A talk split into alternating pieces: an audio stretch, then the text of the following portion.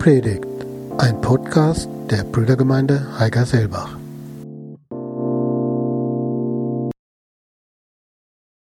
Über 80 Jahre alt. Der Mann hat einen festen Rhythmus von montags bis freitags. Er macht von montags bis freitags seine Sportübungen am Morgen und fährt danach zu McDonald's.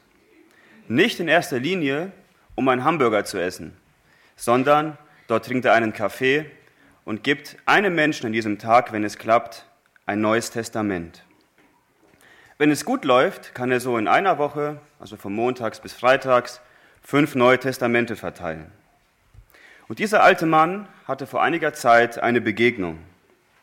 Er ging auf eine Person zu und sagte, Guten Tag, ich gehöre zu den Gideons. Es ist mir eine große Freude, Ihnen die Nummer eins, diesen Weltbestseller, weiterzugeben. Haben Sie ein neues Testament? Diese Person schaut ihn ganz entgeistert an und fragt, glauben Sie wirklich, was darin steht? Und der Mann sagt, ich baue mein ganzes Leben darauf. Darauf bekommt er eine Antwort, Sie Idiot. Darauf antwortete dieser alte Mann, wenn du am Ende deines Lebens einmal vor Gott stehen wirst, wird er dir sagen, okay, Du hättest doch besser auf den Idioten von, von McDonald's hören sollen. Ich denke, die meisten Zeitgenossen in unserer Gesellschaft würden uns das oder würden das den Christen nicht so brutal ins Gesicht sagen. Aber ich glaube, dass viele genau diese Ansicht haben. Ich glaube, dass die Bibel auf allen möglichen Ebenen angegriffen wird. Und die Frage lautet heute Morgen, können wir der Bibel vertrauen? Ist die Bibel überhaupt glaubwürdig? Ist die Bibel überhaupt historisch zu belegen? Oder glauben wir an eine Legende? Glauben wir an einen Mythos? Also an Geschichten, die seit langer Zeit erzählt werden, aber bei denen nur sehr wenig stimmt. Charles, ein Investmentbanker, sagte, ich finde, dass viel von dem, was in der Bibel steht, historisch einfach nicht stimmt. Woher wollen wir denn wissen, dass diese Dinge wirklich passiert sind? Das sehe ich auch so, Charles, sagte Jacqueline, die ebenfalls im Finanzsektor arbeitete. Aber mein größtes Problem mit der Bibel ist, dass sie kulturell so überholt ist. Was dort steht, das ist gesellschaftlich völlig rückständig. Die Bibel als die große Autorität für alles und für jeden zu sehen und zu betrachten, wie die Christen das tun, das geht doch unmöglich. Und heute Morgen möchte ich versuchen, genau auf diese Fragen und auch auf ein paar weitere Fragen eine Antwort zu geben. Wir wollen uns mit diesem Thema befassen und nur kurz, ich würde gerne diesen, diese Predigt in zwei Teile aufteilen. Heute Morgen soll es um die Glaubwürdigkeit der Schrift, der Bibel gehen und in circa vier Wochen soll es darum gehen, man kann die Bibel doch gar nicht wörtlich nehmen, oder? Aber das nur kurz. Und ich möchte heute als Grundlage die bekannten Verse aus 2 Timotheus 3 lesen. Und ich lese dem Zusammenhang willen ab Vers 14. 2 Timotheus 3 ab Vers 14. Dort heißt es, Du aber bleibe in dem, was du gelernt hast und was dir zu Gewissheit geworden ist, dass du weißt, von wem du es gelernt hast. Und weil du von Kindheit an die heiligen Schriften kennst, welche die Kraft haben, dich weise zu machen zur Errettung durch den Glauben, der in Christus Jesus ist. Alle Schrift ist von Gott eingegeben und nützlich zur Belehrung, zur Überführung, zur Zurechtweisung, zur Erziehung in der Gerechtigkeit, damit der Mensch Gottes ganz zubereitet sei, zu jedem guten Werk völlig ausgerüstet. Diesen Brief schreibt der Apostel Paulus an seinen Mitarbeiter Timotheus. Und diese Worte, die der Apostel Paulus hier benutzt, die waren für Timotheus nichts Neues. Diese Worte kannte er schon. Und trotzdem hielt Paulus es für so wichtig, diesem Timotheus das nochmals zu schreiben, ihn nochmals an diese Dinge zu erinnern. Wenn wir ein bisschen vorblättern, im Kapitel 3, im ersten Vers, dort heißt es, das aber sollst du wissen, dass in den Tagen schlimme Zeiten eintreten werden. Schlimme Zeiten sind für Christen offenbar, offenbar ganz normal. Und schon damals war das Verständnis oder oftmals das Verständnis vielleicht genauso wie eben in dieser Geschichte. Man, hat, man hält es nicht mehr für möglich, an einen Gott zu glauben. Man will nicht mehr an einen Jesus Christus glauben. Vielleicht kann man nicht, der Gottes Sohn ist. Wie stehen wir zur Bibel? Welche Einstellung haben wir dazu? Wenn man an den Universitäten heutzutage Theologie studiert, dann gibt es kaum einen Studenten, der von seinem Professor nicht geraten wurde, seinen Kinderglauben beiseite zu legen. Denn jetzt soll man wissenschaftlich arbeiten. Jetzt soll man wissenschaftlich studieren. Und mir persönlich wurde das auch geraten. Die Äußerungen meines Professors gingen sogar in die Richtung, nur Menschen mit wenig Bildung brauchen diesen kindlichen Glauben. Und hier in 2 Timotheus 3 geht Paulus eigentlich genau einen anderen Weg. Denn er spricht genau diesen Kinderglauben an. Er sagt in 2 Timotheus 1, Vers 5, verliere nicht, was deine gläubige Mutter und deine gläubige Großmutter dir von Anfang an beigebracht haben. Paulus sagt, du kennst von Kind auf die Schriften, du kennst vom kleinen Kind auf an die Bibel. Bleib darin. Timotheus, stehe fest darin. Und ihr Lieben, es ist wichtig zu verstehen, Paulus meint hier in keinem Fall eine Tradition.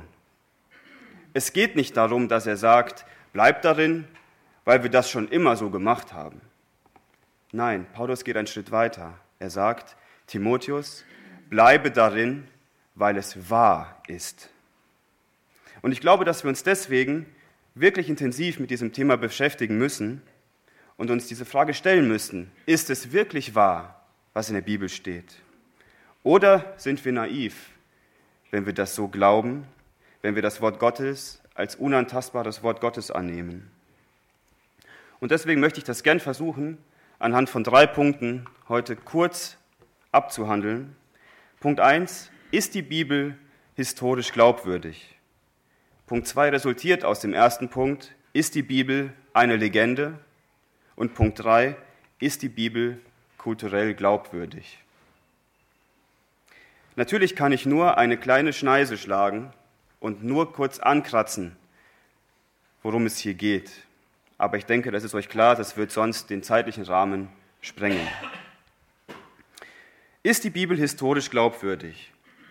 Viele Menschen halten die Bibel für eine Sammlung bloßer Legenden.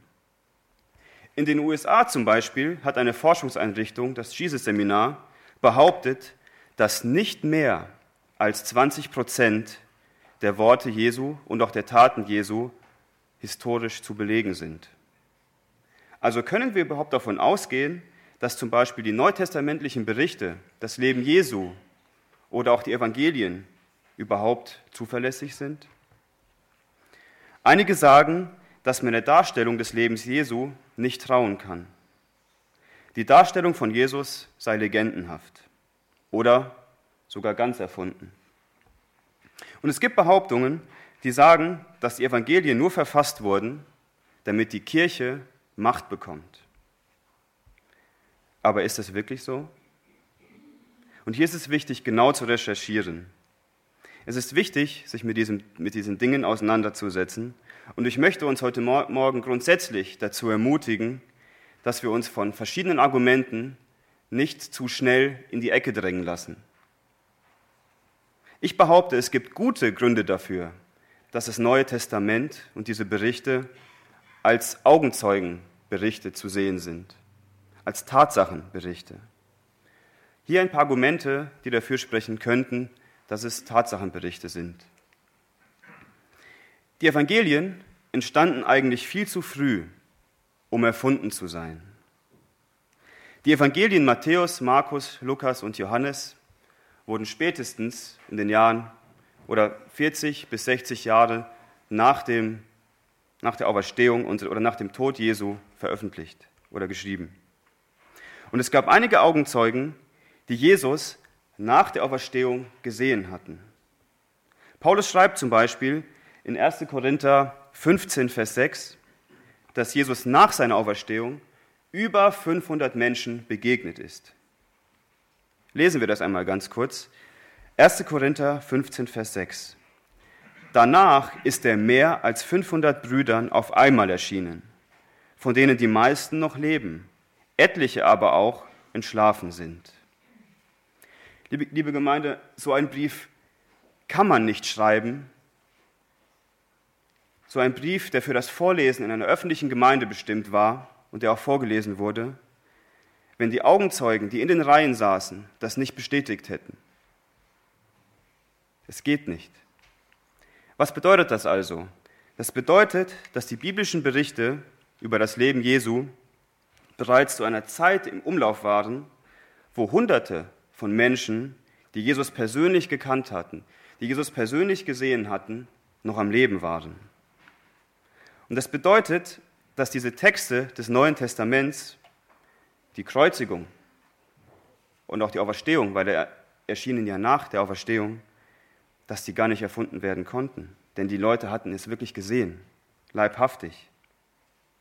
Ich habe dazu ein Zitat gefunden von Timothy Keller, der schreibt, wenn ein stark verfälschter, fiktiver Bericht über ein vermeintliches Ereignis sich im Bewusstsein der Menschen festsetzen soll, müssen zunächst einmal die Augenzeugen und ihre Kinder und Enkel lange tot sein. Ihr Lieben, ich bin davon überzeugt, wenn die Erscheinung, wenn die Erscheinung unseres Herrn Jesus Christus, die Auferstehung von Jesus, das leere Grab oder das, was Jesus selbst über sich gesagt hat, wenn das alles nicht gestimmt hätte, ich glaube, es wäre nie etwas aus dem Christentum geworden. Es wäre nie so etwas daraus geworden, wie das, was wir heutzutage haben. Und die Menschen hätten sich darüber kaputt gelacht, über das, was da gelehrt worden war, über die Briefe, die veröffentlicht wurden. Und in diesem Zusammenhang, was war eigentlich so die Hauptaussage, dass Menschen immer wieder Christen wurden? Was war der Motor, der das Christentum angetrieben hat? Ich glaube, damals war eine Sache, genau wie heute, extrem wichtig. Ich glaube, dass die Göttlichkeit Jesu, dass Jesus Christus Gott, wahrer Mensch und Gottes Sohn ist, dazu beigetragen hat, dass Menschen das erfahren konnten, dass das Christentum kein bloßes Hingespinst ist. Und wir behaupten das auch noch heute. Jesus Christus ist Gottes Sohn.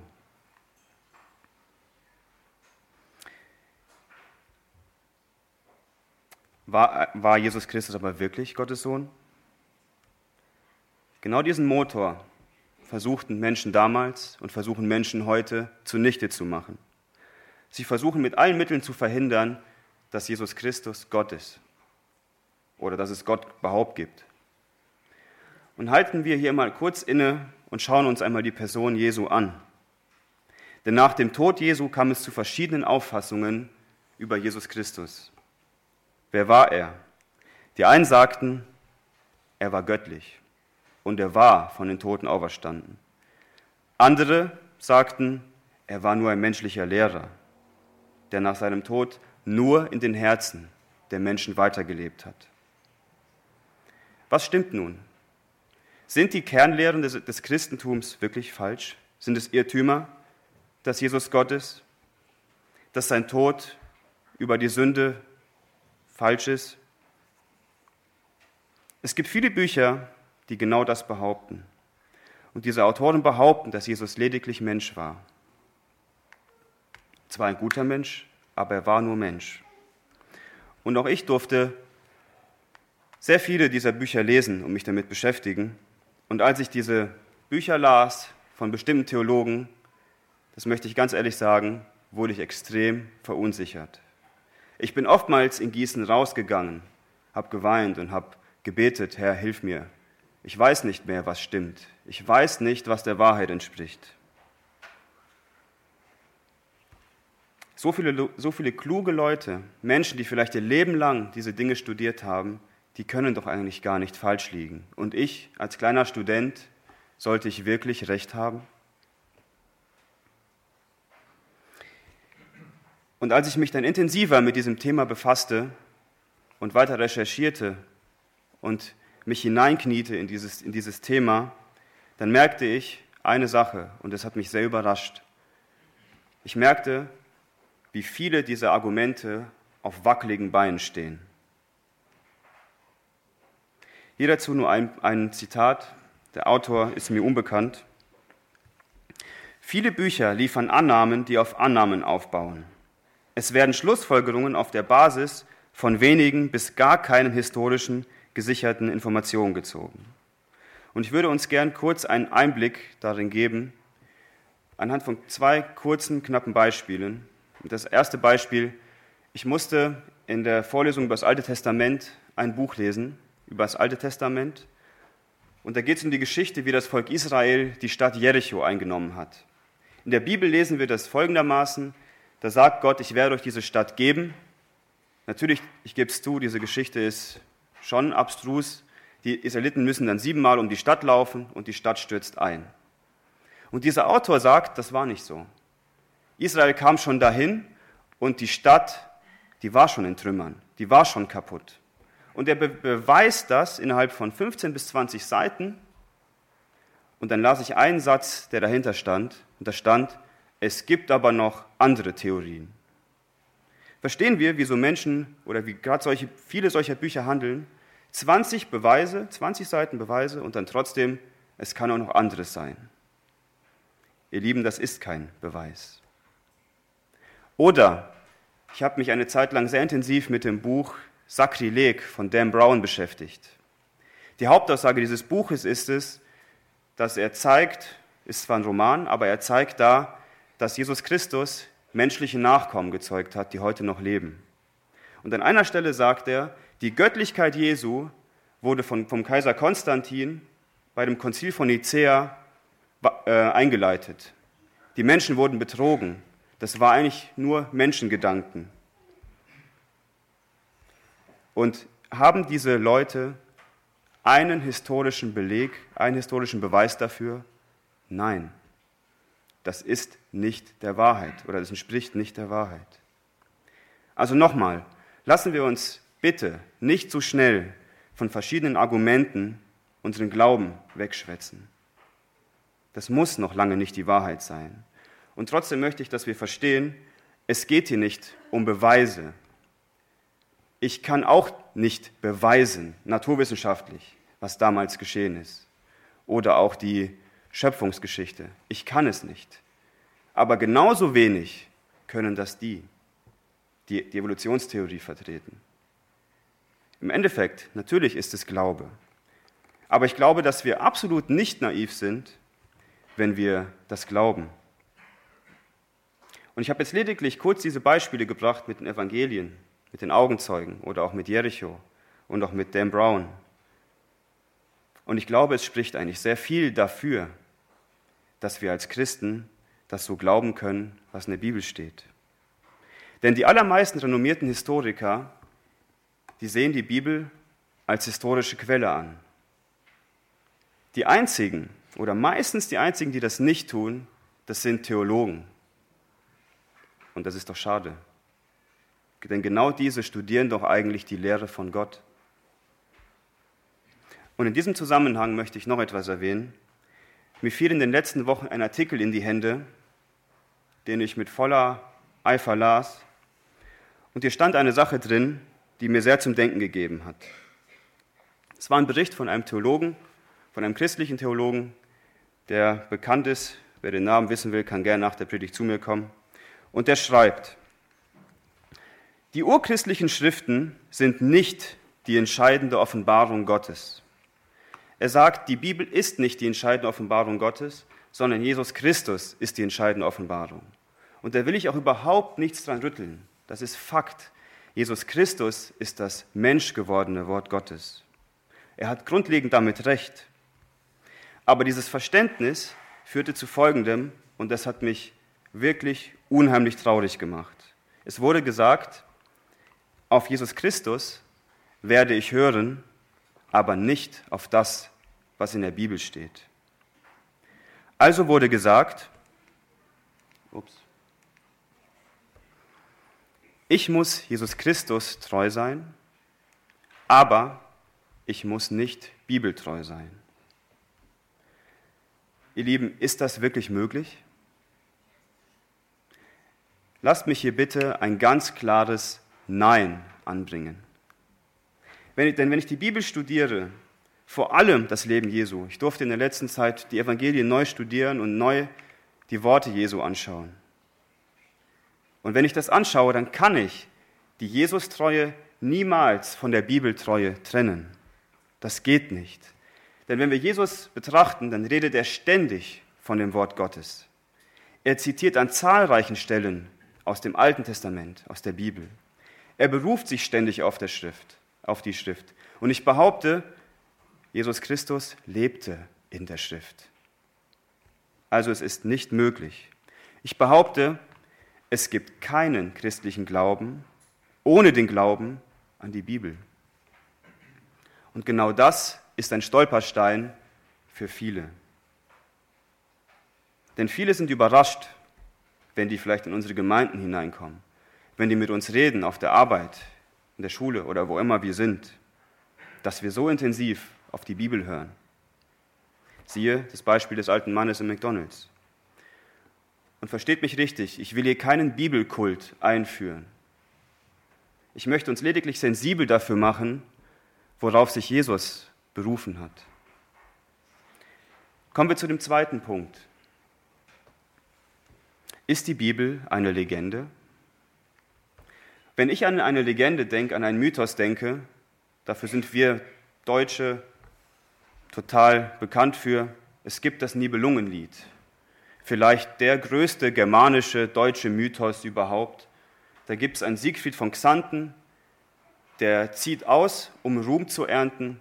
Er lernt ein Handwerk, kann eine wunderschöne Frau heiraten, Kriemhild, tötet einen Drachen, wird unverwundbar und jeder wollte so sein wie dieser Siegfried. Ein anderer Mythos, zum Beispiel König Athos von Britannien, da ist ein König mit dem sagenumwobenen Schwert Excalibur, wird König, gründet Camelot, eine riesige Burg, schart eine Einheit von Rittern um sich, gründet die Ritter der, Ritter der Tafelrunde und jeder wollte so sein wie Artus. Hier werden große Helden beschrieben. Helden, die unglaublich stark waren, unglaublich edel. Bis auf den heutigen Tag, das ist kein Witz, warten Menschen auf Nachfahren von König Artus, damit er sie befreit.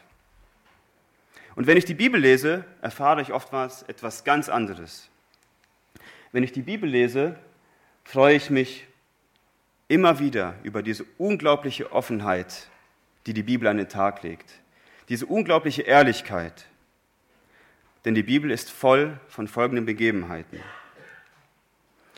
Warum sollte jemand, die Szene im Garten Gethsemane erfunden haben, wo Jesus den Vater bittet, ihn aus seinem Auftrag zu entlassen, weil er Angst hat. Oder die Szene am Kreuz, wo, wo Jesus selbst schreit, mein Gott, mein Gott, warum hast du mich verlassen? Ist Jesus Christus ein Schwächling, ein Versager? Oder warum sollte man die ersten Zeugen der Auferstehung, das waren Frauen, Frauen galten zu der damaligen Zeit nicht viel. Die konnten nicht mal vor Gericht aussagen. Warum sollte diese Geschichte jemand erfunden haben? Für jemand, der eine Story erfindet, wäre es doch viel bequemer und viel besser gewesen, dort starke Männer zu postieren, die etwas zu sagen hatten. Aber nein, es waren Frauen. Oder warum werden die Jünger unseres Herrn oftmals als kleingeistig bezeichnet, als eifersüchtig, als schwer vom Begriff, als Feiglinge, die ihren Herrn immer im Stich lassen?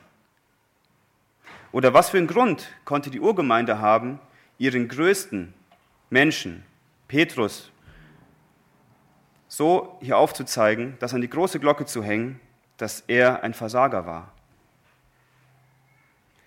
Aus meiner Sicht gibt es einen plausiblen Grund dafür, warum all diese merkwürdigen Szenen in der Bibel zu finden sind. Ich glaube, vieles spricht dafür, dass sie tatsächlich so passiert sind. Ich glaube, dass niemand solche Geschichten erfunden hätte. Also stellen wir uns die Frage, kann die Bibel wirklich eine Legende sein? Ich persönlich halte die Bibel für denkbar ungeeignet dafür, für eine Legendenbildung. Und kommen wir nun zu dem letzten Punkt. Die Bibel ist doch kulturell unglaubwürdig. Das, was wir eben ge gehört haben, das wurde im Laufe der Zeit immer wieder aufgerollt. Bezüglich der Wissenschaft, bezüglich der Geschichte und so weiter. Und heutzutage empören sich die Menschen darüber, dass sie die Bibel altmodisch finden. Die Bibel ist doch rückschrittlich. Diese Lehren der Bibel kann man nicht glauben, denn die Bibel befürwortet Sklaverei oder die Unterdrückung der Frau. Sie sagt etwas bezüglich Sexualität und Ehe oder Sexualität vor der Ehe. Die Bibel spricht ganz klar über Homosexualität. Und solche Argumente und noch verschiedene andere Argumente bringen Menschen dazu, die Bibel wegzustellen, die Bibel nicht zu akzeptieren. Viele Menschen legen die Bibel gerade reflexartig weg, nur weil sie auf vielleicht solche Passagen stoßen. Nur weil sie vielleicht auf Passagen stoßen, die ihnen massiv gegen den Strich gehen. Auch dazu habe ich ein interessantes Zitat gefunden. Ich rate Bibellesern, die Ruhe zu bewahren und zu versuchen, das, was ihnen da solche Bauchschmerzen macht, aus verschiedenen Perspektiven zu betrachten. So können sie weiterlesen und von der Bibel profitieren, obwohl sie mit einigen ihrer Aussagen kämpfen. Ich bin davon überzeugt, dass viele solcher Stolpersteine geklärt werden können, wenn wir zum Beispiel einen Bibelkommentar zur Hand nehmen oder wenn wir uns selbst damit beschäftigen, wenn wir uns in diese Sachen reinknien und versuchen zu verstehen, wie war es in der damaligen Zeit, dann wird sich wahrscheinlich vieles klären. Und ich habe die Erfahrung selbst gemacht, diese Mühe lohnt sich, genauer hinzuschauen. Und ein folgendes Zitat ist mir wirklich wichtig. Wir müssen aufpassen, dass wir nicht nur unsere Kultur, sondern auch unsere Zeit niemals absolut setzen. Denn was heißt es, wenn wir die Bibel als rückschrittlich bezeichnen? Was heißt es, wenn wir die Bibel als äh, mittelalterlich abstempeln? Es heißt, dass wir behaupten, dass wir uns heutzutage auf dem ultimativen historischen Augenblick befinden. Denn wir sind es ja, die auf dem Gipfel der Aufgeklärtheit stehen denn nur wir können von hier aus sehen, was rückschrittlich ist und was fortschrittlich ist. Ich frage uns, wer gibt mir, wer gibt uns das Recht, dass das, was wir, was wir in unserer Gesellschaft unter Fortschritt verstehen, dass das ein Maßstab ist? Das ist eine Frage, die ich gern offen lasse. Denn vieles von dem, was unsere Großeltern vielleicht früher toll fanden und wofür sie eingetreten sind, finden wir heutzutage vielleicht schlecht oder vielleicht sogar peinlich. Und ich glaube auch, dass, dass, dieser Prozess weitergehen wird. Vielleicht das, was ich heute toll finde und lohnenswert, das wird vielleicht, werden vielleicht meine Kinder, meine Enkelkinder schlecht finden. Wäre es da nicht aus meiner Sicht ein großer Irrtum oder ein fataler Fehler, wenn wir die Schrift hinwegtun, nur weil sie vielleicht nicht zu Ansichten passt, die mir gegen den Strich gehen, wo man vielleicht morgen schon den Kopf drüber schüttelt? Wie stehst du zur Bibel?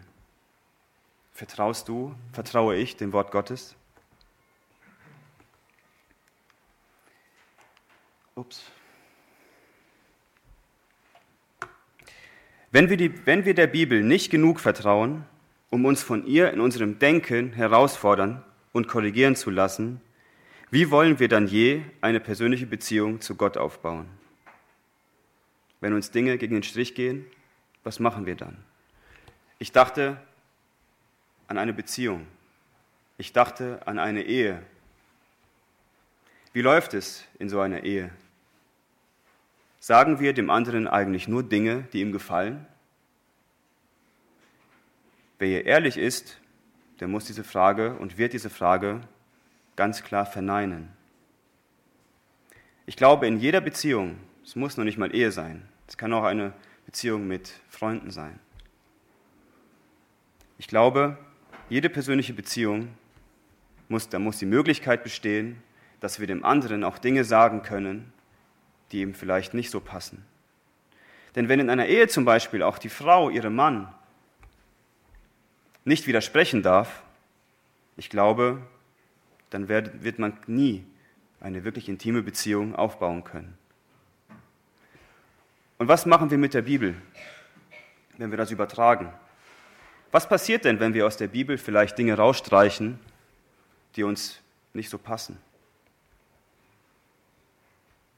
Was für ein Gott bekommen wir dann, wenn wir die Bibel so als eine Art Selbstbedienungsladen betrachten und den Rest im Regal lassen? Ihr Lieben, ich glaube, wir würden einen Marionettengott bekommen.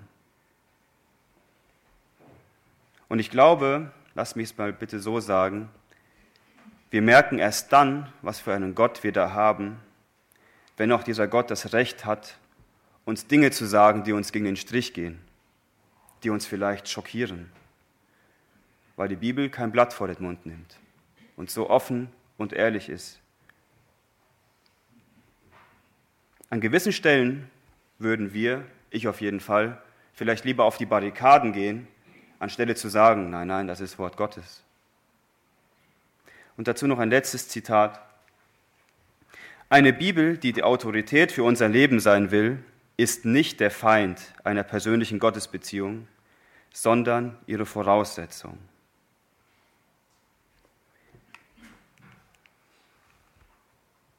Hat die Bibel, durch die unser Herr spricht, die Autorität in unserem Leben, die ihr wirklich zusteht?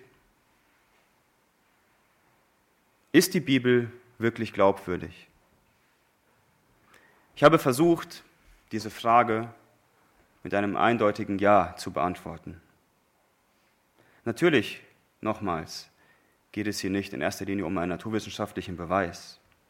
Und ich konnte nur aufgrund der Zeit dieses Beispiel bringen. Aber ich würde es mit, mit einem ganz klaren Ja beantworten. Denn ihr Lieben, Gott hat sich im Laufe der letzten Jahrhunderte sowas von dermaßen als vertrauenswürdig bewiesen und gezeigt. Wir werden dazu noch im zweiten Teil der Predigt kommen. Und ich hoffe, dass wir gesehen haben, dass es absolut nicht naiv ist, an Jesus Christus und die Bibel als Autorität zu glauben. Ich glaube, dass wir getrost sagen können, die Bibel ist absolut historisch glaubwürdig. Die Bibel ist keine Legende. Und ich glaube auch, die Bibel ist auch kulturell glaubwürdig. Warum? Die Bibel, die Schrift Gottes, das Wort Gottes ist Gottes gegebenes Wort an uns. Und die Frage, die jetzt im Raum steht, die jeder für sich persönlich beantworten muss, ist, was machen wir daraus? Ich möchte von diesem alten Mann in der Geschichte lernen und ich möchte mein Leben auf Gottes Wort aufbauen. Denn dieses Wort Gottes hat ewig Bestand. Amen.